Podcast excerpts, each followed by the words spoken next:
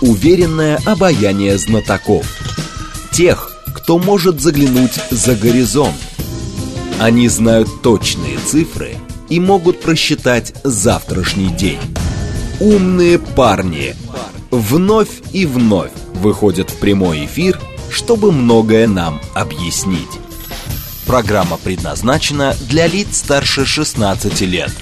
15.06, столица, радиостанция «Говорит Москва», 94.8, микрофон Евгения Волгина. Всем добрый день, программа «Умные парни». И наш умный парень сегодня Ольга Ярославская, уполномоченная по правам ребенка в Москве. Здравствуйте, Ольга Владимировна. Здравствуйте. Наши координаты 7373948, телефон, смски плюс 7925 888 948, телеграмм для ваших сообщений «Говорит Москобот». Смотреть можно в YouTube-канале «Говорит Москва», стрим там начался. Давайте про новый учебный год начнем, потому что основная, основной вопрос э, следующий следующий. Понятно, много всяких новых правил, каких-то новые предметы, новые учебники, какая-то унификация. Но главным образом все равно у родителей основная тревога это, значит, как моя дитятка будет там, чтобы мою дитятку не травили, чтобы у моей дитятки не вырабатывался какой-то невроз, чтобы учеба была учебой, а не поводом для того, чтобы потом обращаться к врачу. Откуда это? Это вот всегда так было? То есть начало учебного года равно невроз какой-то? Или это какое-то веяние последних э, лет, потому что родители постоянно заставляют сомневаться в своей компетенции, там, в компетенции своих детей и так далее? Ну, я бы дала прежде всего такой, начала бы с рецепта такого, чтобы, конечно, надо успокоиться. знаете, а, наверное, темп а, нашего мегаполиса, если мы, например, проговорим о том, что в Москве, что, например, а, в других регионах, угу. то есть там нет такого, что происходит у нас здесь в городе. Объясню почему. Потому что Москва труженица, и Москва, мы живем с вами в таком темпе и в таком ритме, что дети наши вынуждены подстраиваться. подстраиваться под этот темп и ритм. Они же видят, сколько вы работаете, они видят, какие надежды вы на них возлагаете. Ведь ребенок в маленьком возрасте, если мы говорим о а, младшем школьном возрасте, он же абсолютно априори любит родителей, да, и он, конечно, хочет им соответствовать. А нам, москвичам, соответствовать очень сложно, уважаемые родители, задумайтесь об этом. Ребенок хочет вам соответствовать, он хочет, чтобы вы его любили. Он будет жить в вашем темпе, он будет бежать туда, куда бежите вы. А у вас 150 историй у вас нет возможности полежать на диване и расслабиться. Вы, вам надо обязательно же все вложить в него. Сразу же еще до школы. миллионов кружков. 100, да, всё. 150, да. Нет, подождите, а еще кружок по фото, а еще да. мне петь охота, да еще зоопарк прошел, да еще тут выставка, да еще, ну как же мы пропустим? А еще луна. А луна такая в следующий раз будет в 2037 году. Надо ночью ребенка разбудить, луну ему показать. Мы же все такие, понимаете? Мы сами заточены на это движение, и ребят туда же подтаскиваем. А детство – это прекрасная пора неторопливого созерцания.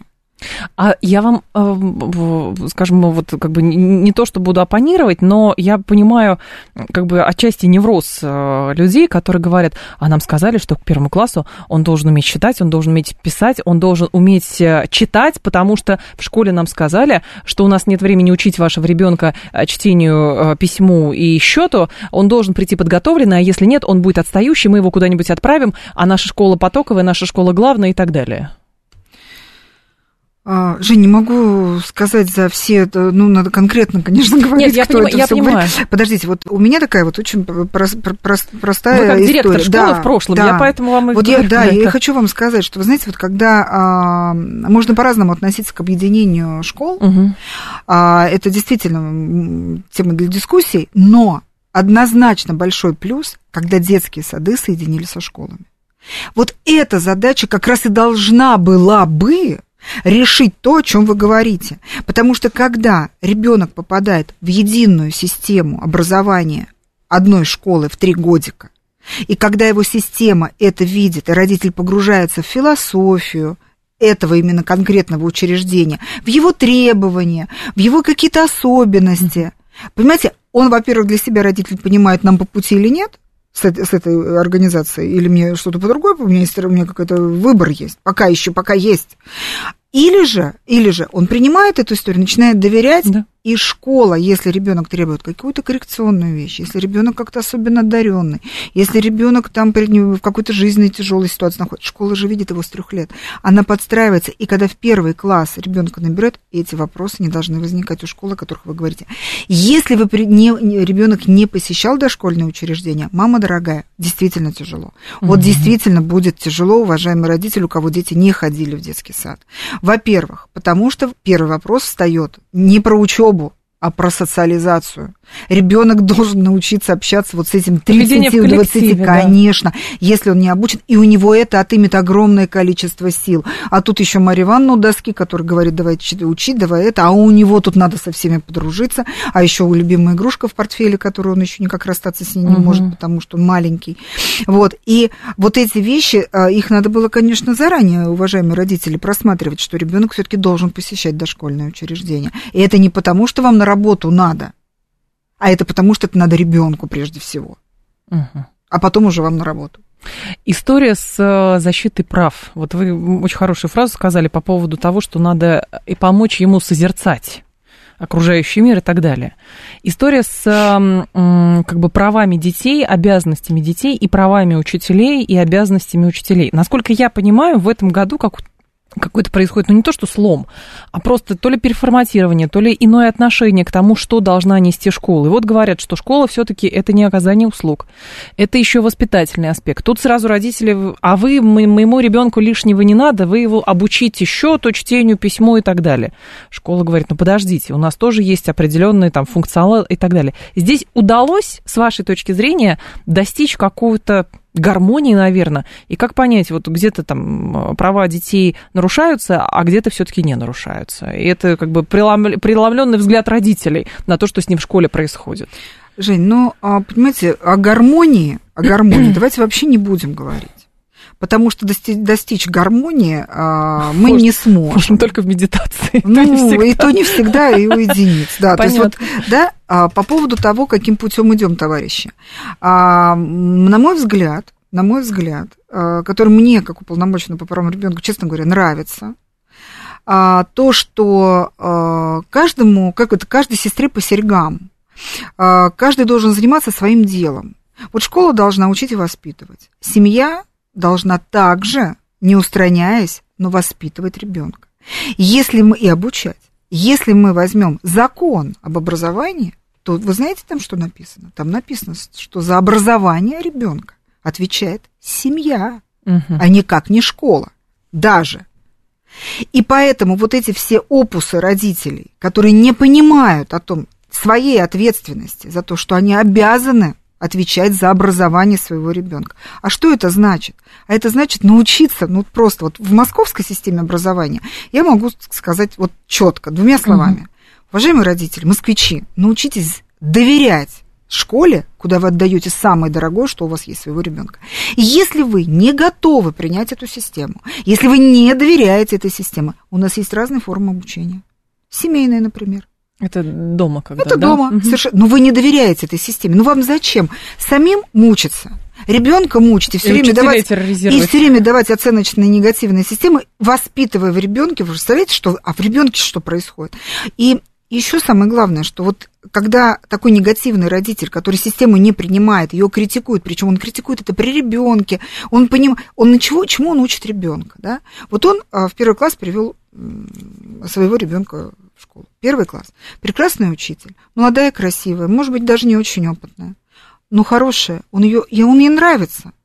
Он, ну, учитель нравится ребенку. Uh-huh. И, он, и, он прям, и он слушает ее, он готов, он в не, для него же это новое, для него открытие, для него все это интересно, все хорошо.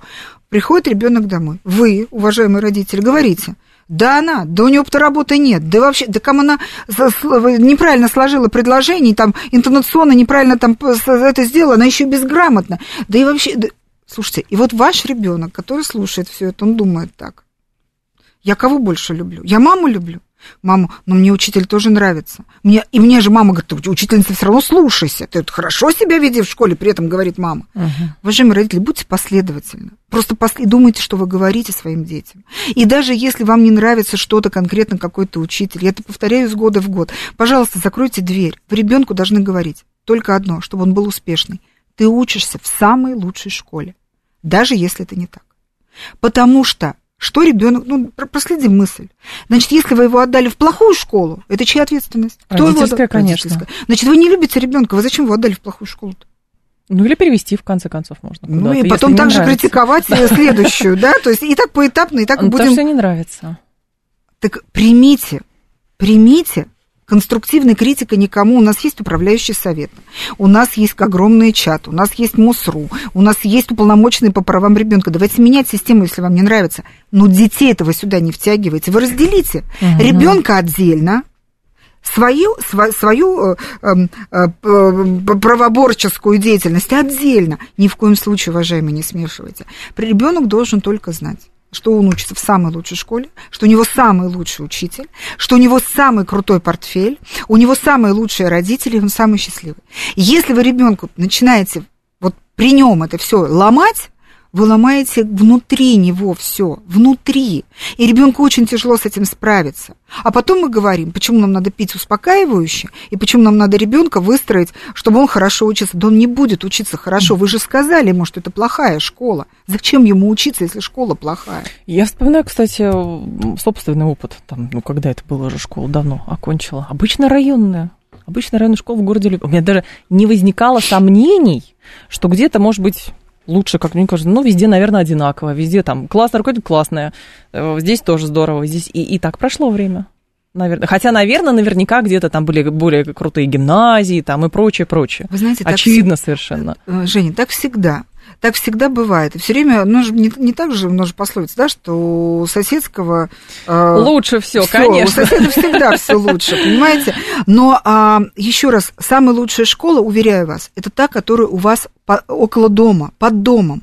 Потому что, почему? Я вас э, буду убеждать в этом, уважаемые. Потому что, когда вы ребенка начинаете куда-то возить, возить, вы лишаете ребенка двора, вы его, научи, вы его лишаете друзей дворовых, и он в том, в своем классе, он не сможет проводить с ними свободное время после уроков. Понимаете? Угу. А ведь вся движуха детская и вообще вся дружба, она не в школе, она после уроков начинается. Значит, получится, что в самом классе он будет м- прописываться долго, потому что у них свои секреты будут, своя жизнь, послешкольная, свои компании, а у вашего не будет. Потому и во дворе вашем, где он живет, он тоже будет чужой.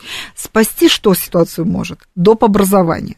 Да. Если у вас доп. образование хотя бы где-то около дома, там появятся какие-то друзья. Но надо об этом думать, потому что ребенок это не только школа, это не только образование, но это и социализация. И это крайне важно, чтобы у ребенка были друзья, без этого никак. Иначе потом, когда начнется пубертат, ну, будет очень сложно. У ребенка обязательно. Мы сейчас говорим, уважаемые радиослушатели, все-таки о, дети, о детях начальной школы. Угу. То есть вот про началку я вот как-то упор делаю, потому что здесь закладывается основной фундамент взаимодействия и родителей со школы, у кого первый ребенок, и самого ребенка к отношению к учебе. То есть вот очень важно, конечно, вхождение. Вот для первоклассников это очень важно. Вот эти первые прям буквально там месяц-два вот на, на мягких лапах. Очень понимать, что вы говорите, как вы говорите, что вы оцениваете, а, как вы относитесь к школе, какой, с каким придыханием и так далее. Поддержите своего ребенка. А, слушатель пишет, а специалист разбирается в теме.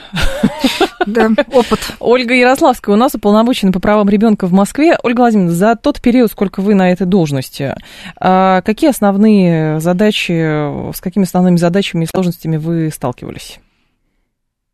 Жень, у меня такая работа, к сожалению. Я вот, э, не знаю, наверное, надо просто понимать, что... А я, я поясню, Мне изначально вся работа такую... связана с проблемами. То есть у меня я нет... поясню. А, просто когда речь идет об уполномоченных по правам детей, возникает, знаете, а, такое, ну, просто хрестоматийное представление, что это где-то там неблагополучные семьи, значит, какие-то брошенные дети, нарушение прав детей тотальное где-то, но это обычно не про Москву, а это обычно вот, ну, как бы так сложилось почему-то э, в голове, что это вот про какие-то неблагополучные регионы, и как будто бы в Москве такого быть не может, потому что это большой город, здесь все налажено, здесь, соответственно, никаких там проблем как будто бы поменьше, чем везде.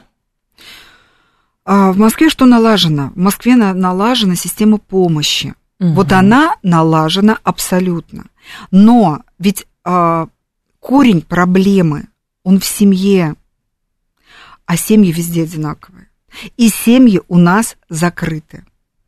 И подчас мы уже видим, когда надо вмешиваться государству и помогать ребенку, когда уже горит, а не болит. И вот тут вмешивается государство. И вот на пути вот этой вот помощи ребенку и семье здесь все отлажено. Но профилактически везде одинаково, и Москва стоит на такой же позиции, как и все регионы. Семья закрыта, семья закрыта, и в, семью мы не входим до тех пор, пока что-то, извините, не случится. А как должно быть, ну, как бы, э, иначе? Это же как э, с больным зубом.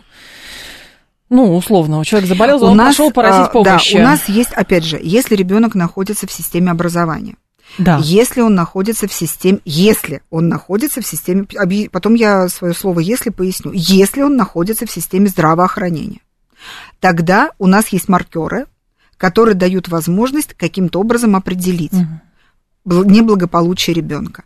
Ну, например, ребенок приходит на медосмотр, и врач видит на ребенке синяки. Понятно. Ребенок приходит на физкультуру, учитель видит синяки. Ребенок питается в школе, заглатывает пищу, не жуя, явно голодая, явно не добирая в весе. То есть есть вот такие маркеры, по которым система отслеживает, и есть четко, четкое понимание, как это работает дальше. То есть это mm-hmm. есть. То есть как это передается в, соц, в соцслужбу, в опеку и так далее. Ну, не будем это сегодня обсуждать. Это действительно работает. Но ведь, слушайте, подумайте, пожалуйста, что у нас так придумано, что мы ребенка можем никуда не водить. Мы его можем не водить в медицинское государственное учреждение, он может быть в частном, а это другая история. Мы можем его не показывать в образовании от слова совсем. Мы сад, можем... ни школа, ничего. Да, абсолютно никак. Мы можем его учить на семейном быть дома и учить самостоятельно. Закон это позволяет. Вот оно, история. Вот она угу. история. И для меня, вот если говорить, мне всегда, а, ну, я когда задаю этот вопрос, они говорят, ну, ну почему вот вы это, Ольга Владимировна, спрашиваете? Ну, ну, что, вы знаете таких детей? Я говорю, а как я их узнаю? Я их и не узнаю. Но я могу допустить, что такие дети есть. Что такие дети есть. Угу. И это, опять же, ответственность взрослого. У нас же а, до сих пор есть дети Маугли. В нашем 21 веке. Периодически новости эти появляются. Появляются. Вскрыли квартиру, горы мусора, совершенно дети с росшими верно. резинками. В, там, да, совершенно верно. И здесь, конечно, я э, могу сказать, э, ну, мы знаете, ну, как я из советского прошлого, и пионерка, комсомолка, и нельзя стучать. Мы не стукачи, нельзя стучать. Уважаемые москвичи, если где-то за стенкой плачет ребенок, не переставая долго, и если вы видите, что с этим ребенком никогда не ходит гулять, я вас уверяю, стучите, пожалуйста, стучите уполномоченному, потому что вот это как раз то, что соседи должны говорить. Понимаете, вы можете э, про пьяного дядю Гришу не написать, но если вы знаете, что там ребенок, и может быть даже, даже если это не подтвердится, лучше написать. Я э, периодически получаю эти письма, их достаточное количество, и каждый случай проверяется, причем день в день. Mm.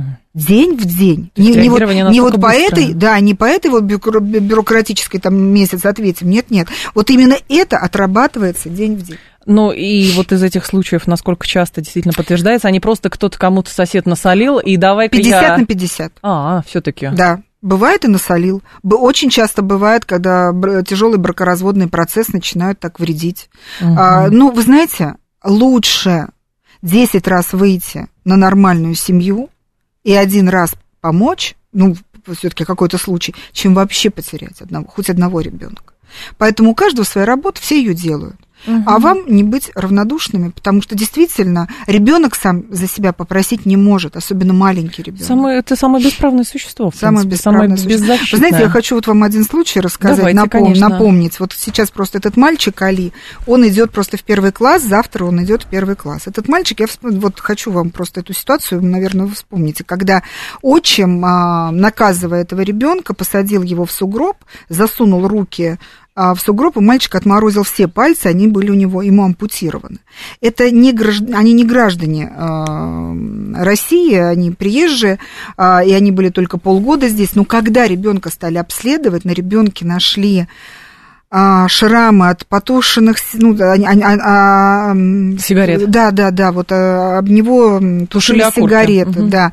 Он был где-то порезан, и а, мальчик абсолютно с сохранным интеллектом, хороший, прекрасный парень. То есть, понимаете, и вот а, нашли потом, стали, Следственный комитет стал раскручивать, нашли аккаунты, когда он был еще у себя на родине, и уже там он попадал, там какая-то тетя, ну, какой-то не родственница дальняя этого мальчика уже, и это опять затерли, то есть опять это спустили, они сбежали к нам. Ну, то есть, вот, знаете, вот садисты. Они находятся под следствиями, отчим и мать. Э, у матери был еще маленький ребенок, и вот э, они сейчас находятся у нас под нашей опекой. Вот я, я за его судьбой этого мальчика слежу. Я к чему? Вот это же их родные дети. Вот, понимаете, вот что в голове у этих людей, которые так издеваются. И в итоге... диагноз, я думаю. Нет, Нет? они абсолютно нормальные. Серьезно? Да, они прошли психиатрию, там нет никаких. А откуда это а, берется? Я не могу это вам сказать. Я не могу это вам сказать. И вот сейчас мы, э, уважаемые радиослушатели, этому мальчику очень ищем опекуна. Mm. Он очень хороший парень. Угу. Да. А опекунство это не усыновление? То есть Нет, какие это формы? Ну, э, ну, у нас, во-первых, сейчас идет год э, педагога и наставника, и вообще хочу вам сказать, что э, быть опекуном это не так сложно, как кажется. Вот, понимаете, здесь, конечно же, огромная ответственность, но это не надо думать, что если вы изначально любите детей, вам есть чем, ну, как-то отдать свое сердце, вы хотите, не бойтесь этого. Очень хорошие ребята, у нас очень хорошие дети, и угу. они будут вам очень благодарны. А что такое усыновление? Усыновления. Усыновление это, ну, во-первых, тайна усыновления. Чаще всего это э, такую форму э, выбирают семьи, которые не, не могут иметь своих детей. Они хотят, чтобы этот ребенок был их родной. То есть это а, абсолютно ребенок, который пользуется всеми правами вашим, как родной ребенок. То есть он наследует за вами имущество, он меняет вашу, ну, берет вашу фамилию, тайну усыновления, никто знать не будет, что он не родной, ну и так далее. Это усыновление. А, опекунство это немножко другая история. Это когда все все понимают, когда вы говорите, я твой старший товарищ, ну, сочтешь что если я буду хорошим мамой, ты назовешь меня мамой. Если я буду тебе просто старшим товарищем, вот, например, вы взяли ребенка подросткового возраста, ну, как он вас мамой назовет. Конечно, навряд ли он когда-нибудь, может быть, там в разговоре для чужих назовет мамой, чтобы вопросов не задавали, а вот лично вот так, навряд ли будет называть там по имени как-то, как старшего товарища. Но э, сейчас э, как раз э, Какие у нас проблемы, когда а, у нас ребята задерживаются, например, в социальных учреждениях? Это а, дети, которые братья и сестры. Потому что у нас по закону мы не можем их разлучать.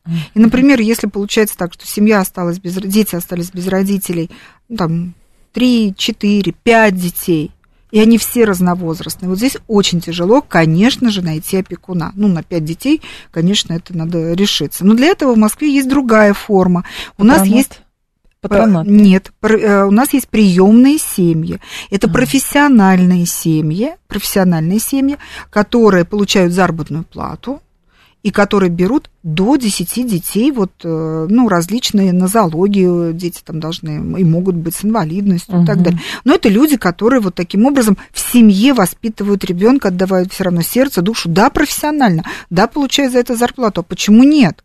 Но при этом, но при этом дети находятся в семье, они относятся друг к другу как братья и сестры. На моем особом контроле находятся ребята, которые которые у нас а, были из а, ДНР и ЛНР. У нас тоже такие семьи есть, которые приняли этих ребят-сирот. Угу. Всех их объезжаю периодически. Ну, все хорошо. Ольга Ярославская с нами, полномоченный по правам ребенка в Москве. Сейчас будет информационный выпуск, потом мы продолжим. Уверенное обаяние знатоков. Тех, кто может заглянуть за горизонт. Они знают точные цифры и могут просчитать завтрашний день. Умные парни.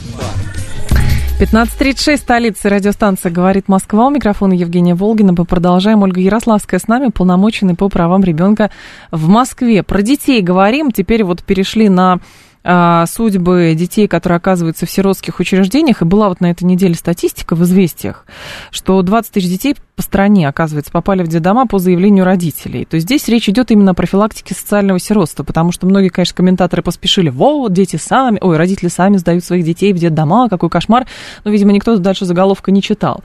То есть речь идет о каких-то сложных жизненных ситуациях и так далее. Но да. по каким-то причинам эти дети задерживаются в этих учреждениях, и в любом случае это самая крайняя мера. И, как я понимаю, основная задача сделать что-то так, чтобы дети все-таки не попадали, были с родителями, а, и вот этот стресс не испытывали, если это не грозит их э, жизни, э, нет угрозы жизни. Но какая-то история должна быть как бы работа с семьей, чтобы дети не изымались из этой семьи, а этим семьям помогали. Но это опять все упирается то ли в деньги, то ли в инициативность, э, наверное, органов на местах, не знаю во что. Жень, ну, на самом деле, статистику, когда читаешь 20 тысяч, сразу хочется прям вот просто, ну, рыдать и плакать. Угу. Вы совершенно правы, что это совсем, в общем-то, не совсем так, как, э, Представляли. Ну, да, как представила да. СМИ. Значит, я могу по Москве сказать, что в Москве таких детей, вот, которые по заявлению родителей помещены в сиротские учреждения, всего 100 человек. Много ли это или мало? Ну, этого до, это достаточно. 100 человек. Чтобы начать да. работать, да. Но нет, ну, все работают. Почему, угу. Как часто, из-за чего попадают вот, э, ребята э, в эти в сиротские учреждения именно по заявлению? Ну, во-первых, на самом деле, что никто не, не убирает ситуацию, когда что, люди теряют жилье. Пожар. Обыкновенный угу. пожар. Вот сгорает, сгорает дом, сгорает квартира. Ребенка куда деть? К родственникам. Если Хорошо, они есть, если конечно, они да. есть. Понятно, что если... А если их нет? А, следующая ситуация. Мама воспитывает одна, одна, одна ребенка, и у мамы онкология. И мама даже находясь дома, дома, она не может обслуживать ребенка, и она одна, у нее нет родственников. Угу. Она не может там пятилетнюю девочку ей ничем помочь, потому что она лежит, у нее сложнейшие вот эти вот э, после всякие Последствия. Хими, да, угу. химиотерапии и так далее. Она на какой-то период до полугода, до полугода, я говорю, я говорю о тех семьях, которые до полугода здесь э, держат детей. Значит, на самом деле это здорово, что такая возможность у семьи есть. То есть ну, давайте перевернем немножко этот ракурс, что если семья нуждается, действительно что-то произошло вот катастрофическое, да, ребенок не должен страдать. Но ребенок не должен голодать, скитаться, а, нести ваши тяжести вашего из взрослых э, просчетов, если вы там что-то сотворили со своей квартирой и так далее. Разберитесь, найдите работу, там, вылечитесь, да, и вот он, ваш угу. ребенок, он тут. Вы добровольно а, отдаете своего ребенка. Также у нас, например, у нас же есть э, в Москве э, учреждение, где можно укрыться от насилия, например куда uh-huh. может прийти женщина с, ребё- с детьми или с ребенком. Когда, а ведь смотрите, слушайте, ну она замужем, у нее есть семья, тоже скажем, ну, она же добровольна, как хорошо, что ей есть куда укрыться. Потом она разберется, подключаются юри, юристы, ей помогают всячески. Если она безработная, значит, ей ищут работу, если у нее нет профессии, ее научат. То есть ей, ей реально помогают. Есть другая проблема. Вы правильно затронули, как работать с семьей, если, например, все пьют и лечиться не хотят. Вот проблема, потому что по нашему закону это все носит добровольный характер. В смысле лечения? Лечение. А, лечение. Ага. Да, психиатрическое лечение это добровольный характер. Если только он представляет уже опасность для себя и окружающих, тогда Но приедет машина и заберет. определяет, и это, это все это очень да. непросто. И вот в этой ситуации что делать? А что делать, если, например, была была хорошая семья, и мама тоже, например, воспитывала, а, например, при каком-то жестком разводе, да, и женщина угу. не выдерживает психикой, и мама просто сходит с ума а папа отказывается от детей. Куда детей девать? Да, если еще никаких других родственников нет. Да, ну мы, конечно же, говорим тогда, ну, у нас достаточно угу. семей, которые... У нас же очень много приезжих. У нас же действительно Москва, если мы возьмем статистику, у нас коренных москвичей-то меньше 10%. Поэтому э, мы понимаем о том, что бывает такое, что, может быть, просто и не хотят к родственникам ну, перекладывать ну, какие-то свои... Ну, разные ситуации, это же люди. Это же люди. Поэтому если город и страна э, предоставляют любые возможности для того, чтобы ребенок оказался в безопасности, в безопасной среде, это должно быть. Можно ли вмешиваться в семью? Нет, нельзя. Но если семья просит помощи, ей необходимо помогать. необходимо. Потом, извините, у нас, конечно же, есть еще, мы забываем, что, ну, не принято об этом говорить. Мы хоть и говорим, что мы общество такое, э, э, которое принимает инклюзию, которое понимает детей-инвалидов. Слушайте, а вы много детей-инвалидов видите на улице? Нет. Ну, а потому что они все по домам сидят. Угу. А потому что, что бы мы ни говорили, мы еще не доросли до того, чтобы ребенка-инвалида воспринимать в обществе так же, как здорового ребенка. И родители их просто прячут. Они просто прячут их по своим домам. А мама тоже имеет право просто устать от того, что у нее всегда там 15 лет лежачий ребенок-инвалид. Угу. Но это тогда вопрос э, работы даже не просто каких-то органов, это вопрос, ну, не то, что перестройки какого-то менталитета, нет, но это как это работа в обществе, с Конечно, абсолютно. конечно, конечно.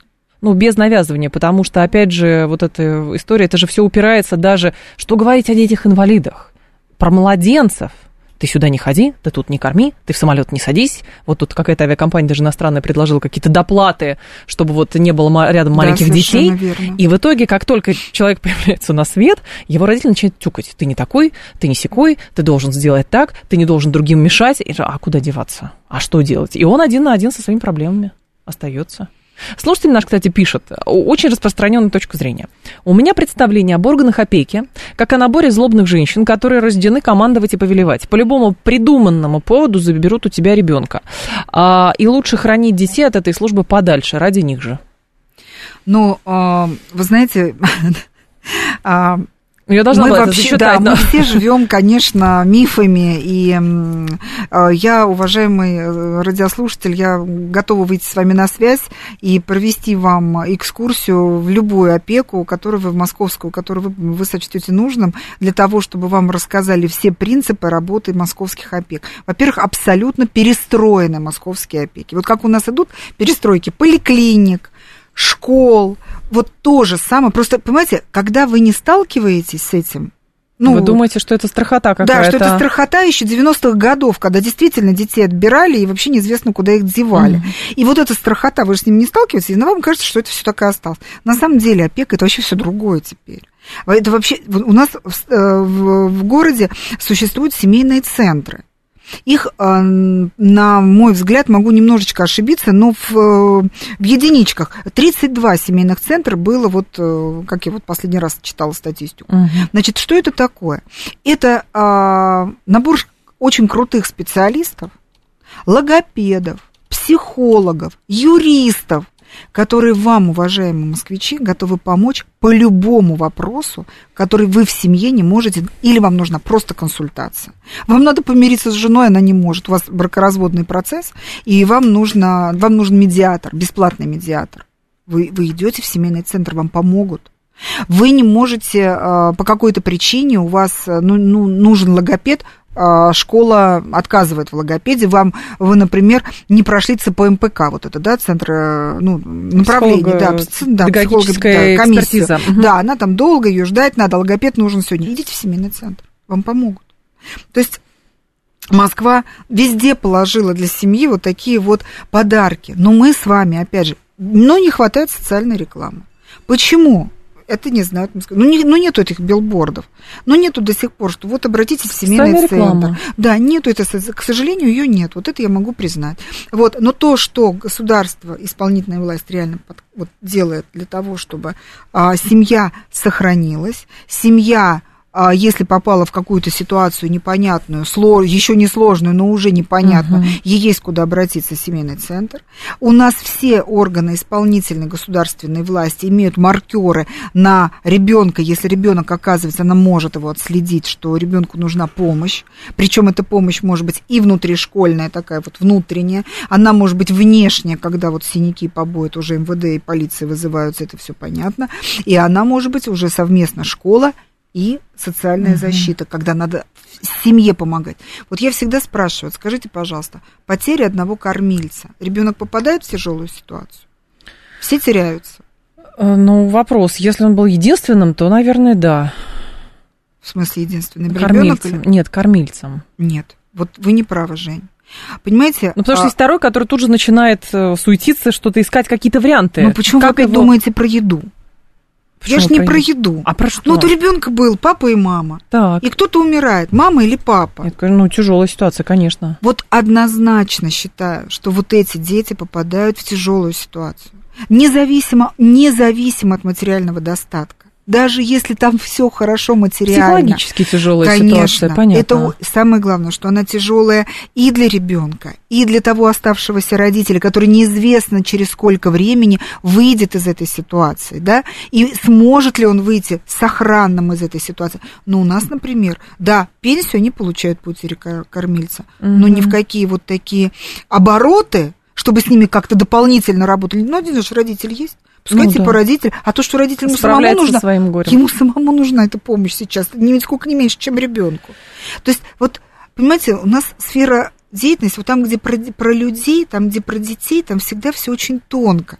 И там всегда надо, знаете, как, эм, вот как радио, понимаете, оно всегда должно вот этими волнами передаваться. То есть или ты ловишь это, эту волну, или у тебя приемник шипит.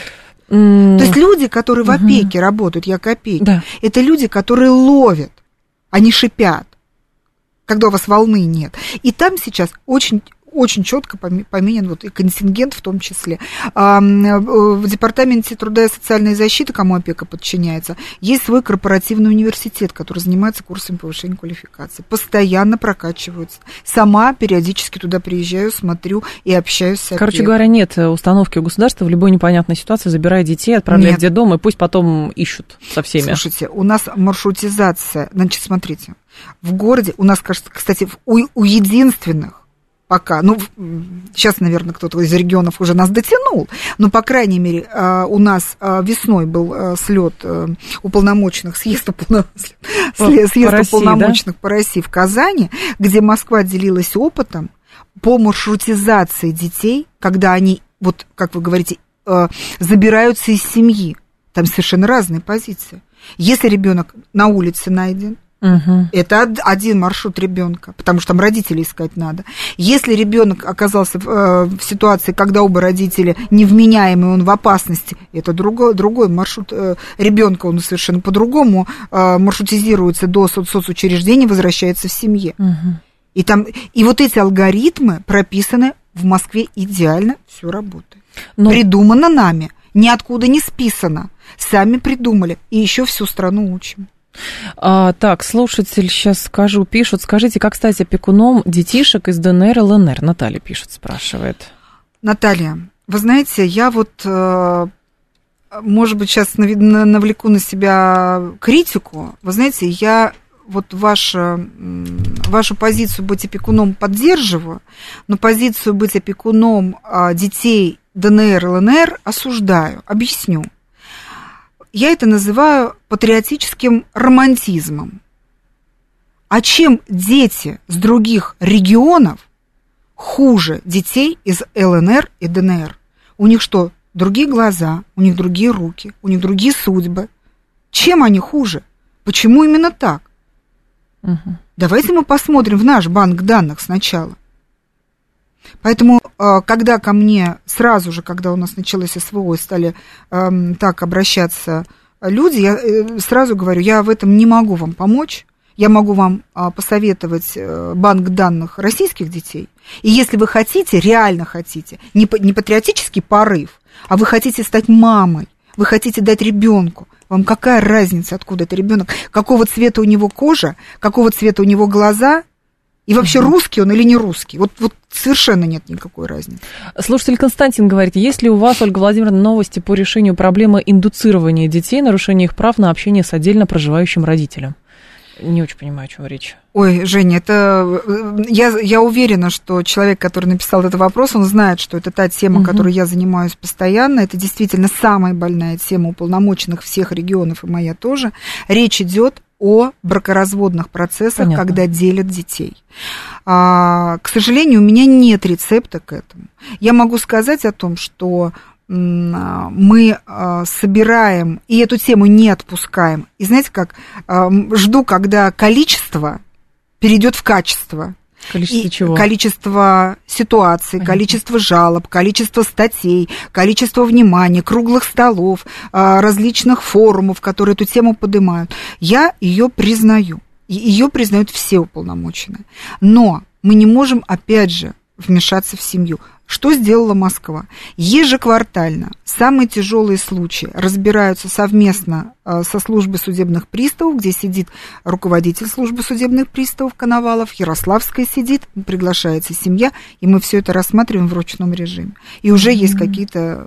Ну, Там семьи приглашаются на беседы какие-то, да? Приглашается одна семья заявителей, потому что другая семья прячет ребенка и скрывается. Значит, речь вот о чем идет, уважаемые э, радиослушатели а, когда семья э, входит в жесткий бракоразводный процесс, и у нее есть дети, э, на мой взгляд, семья, приходя в суд, должна договориться и уже в суд приходить с решением, где будет проживать дети, где будут проживать дети, как они будут общаться, какой порядок. И тогда судья, судья фиксирует уже решение родителей на бумаге. Угу. И если это решение было принято, оно исполняется. Но то, о чем говорит радиослушатель, он говорит вот о чем. Семья не договорилась, не будет договариваться, не хочет договариваться. Но суд будет. Суд написал решение. Они берут это решение и не представляют, и даже и не думают его исполнять. Начинается ад для mm. ребенка. Я тоже, вот мы только что с вами вот до перерыва говорили о ценности ребенка, да? Ну да. Мы говорили о том, что берегите своих детей, любите своих детей. Слушайте, вот смотрите, два взрослых человека знакомились, любили, спали, ели, покупали, детей рожали, все нормально. Что-то произошло. Вот есть ребенок, который априори любит и маму, и папу. Он их не делит. Они разошлись. У ребенка уже он не понимает. Он говорит, если папа бросил маму, значит... Он не любит. Он не любит. Я буду все делать, чтобы мама ну, мама будет говорить, что папа плохой, не общайся с ним, потому что это, потому что если вот так, и меня же тоже могут бросить. Если я буду плохо себя вести, папа же, она же осуждает папу, папа был плохой, мама начинает на меня ругаться, я буду все делать хорошо. Потому что она тоже может меня бросить. Она же папу бросила, меня тоже бросит. Понимаете, мы э, Сейчас скажут, что вы чё, слишком глубоко копаете. Что мы делаем? Не, мы, мы не, я не глубоко копаю, у меня хорошее образование, я понимаю, что делаю, про что думают дети. Угу. Может быть, я поэтому на этой должности. Я понимаю, про что думают дети. Да, скорее всего, конечно. Понимаете? И а, не исполняя решение суда, отрезая не только папу, ведь они отрезают не папу, не маму, они отрезают род. Бабушек, дедушек, братьев, сестер, теток, дядек, всех отрезают. Ребенка решают, ребенка решают вот этого родового, кровного родства. Это неправильно. Найдите в себе силы, уважаемые. Найдите в себе силы. Цивилизованные отношения сохранить, чтобы ребенок не страдал. Доведите своего ребенка до совершеннолетия, пускай он сам потом выберет. Угу. Пускай он потом сам выберет и сам сделает выводы. Но разрушать ребенка и говорить, мама плохая, папа плохой, вы нарушаете его права на семью, на счастье, на детство. Как это и как это доказать мне? Я за то, чтобы была введена уголовная ответственность за нарушение исполнения решения суда. По... По бракоразводным процессам по определению общения с ребенком и места жительства. Я за то, чтобы ввели уголовную ответственность, если кто-то из родителей нарушает решение суда. Мы же какой импульс даем? Слушайте, у нас есть суд. У нас вот когда решение суда человека посадить, закрыть, там домашнее, вы все же исполняют? Мгновенно. Все исполняют. А почему же это решение можно не исполнять? А потому что говорят, ну, это семейный спор. Как ну, это? идите к приставам. Есть решение суда. Да. Все. Семейный спорт это до семейный спорт это оговорка по Фрейду. Это спорт. Для многих спорт, это спорт, ста... спорт. А я говорю спорт. спорт. Понятно. Потому что для многих это объект мести. Про ребенка никто не вспоминает. Конечно, он дубина, естественно, да, который надо в самое больное место тыкать. правильно. Естественно. Да, вот, опять. А где ценность детства? Вот дет, ценность детства, как ребенка, как вот Вы что, это же меня, взрослого, обидели, поэтому а, я должен вот отомстить, сделать ему больно. Отомстить. А дети самые уязвимые, для женщин, Совершенно. по крайней мере, самое уязвимое место. Да, да и для многих мужчин наверняка. А вот предмет, хорошо, вот э, на фоне всего того, о чем мы с вами говорим, вот э, в школах вводится новый предмет семьеведение. И вокруг него столько уже всего. Кто будет учить? Как будет все это воспринимать ребенок, у которого, например, по каким-то причинам он а, воспитывается там, в неполной семье, или кто-то умер, или еще что-то? Кто будет как правильно рассказывать? Как сделать так, чтобы перекоса не было? А что будет, значит, какой семейный опыт у этой учительницы, которая все это будет делать? А если просто священник придет, у него какой опыт? Ну и, в общем, столько всего накрутили. То есть задача государства понятна, но, как обычно, как только ниже спускается, благое, хорошее решение, там уже казус исполнителя возникает. Женя, а вы тут совершенно правы. Это действительно, вот я э, состою в комиссии при Государственной Думе как раз по семье и детству. Угу. Мы как раз вопрос семьеведения очень четко обсуждали. Был круглый стол, мы обсуждали, и для меня, э, как бывшего тоже директора школы, вопрос один. То, что этот предмет нужен. Ну, во-первых, ну, честно скажу, ну, кто его так назвал, ну, это ужас. Потому что вот опять про детей мы, мы когда про детей что-то придумываем, мы детей никогда не спрашиваем. Мы все время думаем, что они какие-то это недоделанные. Они же недочеловеки. Они же маленькие, они ничего своего это. Вот у меня детский совет при уполномоченном есть, очень хорошие, разумные дети. Мне детский совет мой, который, да, дети находятся от 14 до 18 лет, они мне говорят, только Владимир, ну вот мне в расписании напиши семьеведение. Да я вообще даже, я изначально туда идти не хочу. Ну что значит, я ведать семью буду? У меня семья есть. Ну что так? Что вы мне еще расскажете? Ну что, ну, ну, ну, слушай, ну что, ну, мало русских слов у нас, что Ну, назовите как-то это по-другому. Не знаю, там, э, ведение дома, я не знаю, там, да хоть домостроем назовите, как угодно. Я не знаю, ну не семьеведение же, прости Про любовь. Про любовь, например, да. Все начинается с любви, например. Ну, ну как-то проявите креативность какую-то. Ну ладно, бог с ним, семьеведение, Хорошо. поняли, да. договорились. Значит, теперь следующий вопрос. Опять же, дети говорят, что им не хватает? Что, что, что им нужно? Они говорят, нам, нас никто в школе, нас никто в школе не учит, например, понять, где любовь, ага. где влюбленность. А сколько надо встречаться? А как определить, что это вот на всю жизнь? А как это вот точно... А что, если это не на всю жизнь? А что, а если что это... делать? Да, а что делать? А как сказать нет, если мне парень не нравится, а он, а он за мной ухаживает, а я не могу сказать нет? Вот, ну, не умеет девочка, девушка сказать. А парень сказать, а я, а я не знаю, как сказать, что она мне нравится? Я говорю, ребят, подождите, такое ощущение, что вы это... Вы не в семьях живете. Вы что, с родителями на эту тему поговорить не можете? Говорят, тебя школа научит. А родители говорят, а родители, говорят, нас на эту тему не хотят с нами разговаривать. Я говорю, в смысле? Ну, подождите, ну, важно. Потому что они говорят, что нас в капусте нашли. Ну, типа того. Да? То есть а, вопрос опять о доверии и семейном доверии, и внимании к подростку, как часто мы разговариваем с детьми, и готовы ли дети, почему мне, чужой, чужому человеку, дети, старшеклассники эти вопросы задают, я для них вообще совершенно чужой человек. А своим родителям, мамам и папам, они стесняются задать этот вопрос. Ну, это по тем же причинам, почему к психологам ходят, а с мамой и папой не готовы обсуждать эти вопросы, или там с мужем, женой, неважно. Да. И а, вопрос, конечно, кто будет преподавать, он для меня тоже стоит. Да? Да. Потому что я тоже понимаю, что а, к этому предмету нельзя привлечь человека равнодушного, хладнокровного, а, которого не горит и который а, сам имеет за, за плечами несколько разводов, или, например, не имеет детей. Uh-huh. А, я а, склоняюсь к тому, что я бы, я бы, я бы, ну, я не, не, не смею настаивать, да. но я бы к этой работе привлекла бы многодетных. Uh-huh. Очень хорошие многодетные семьи, пап, мам, обучила их на курсах, и прекрасно бы они нам рассказали, и причем не только хорошие. Ольга Ярославская была с нами уполномочена по правам ребенка в Москве. Ольга Владимировна, спасибо, ждем снова. Далее у нас новости, и я к вам снова вернусь.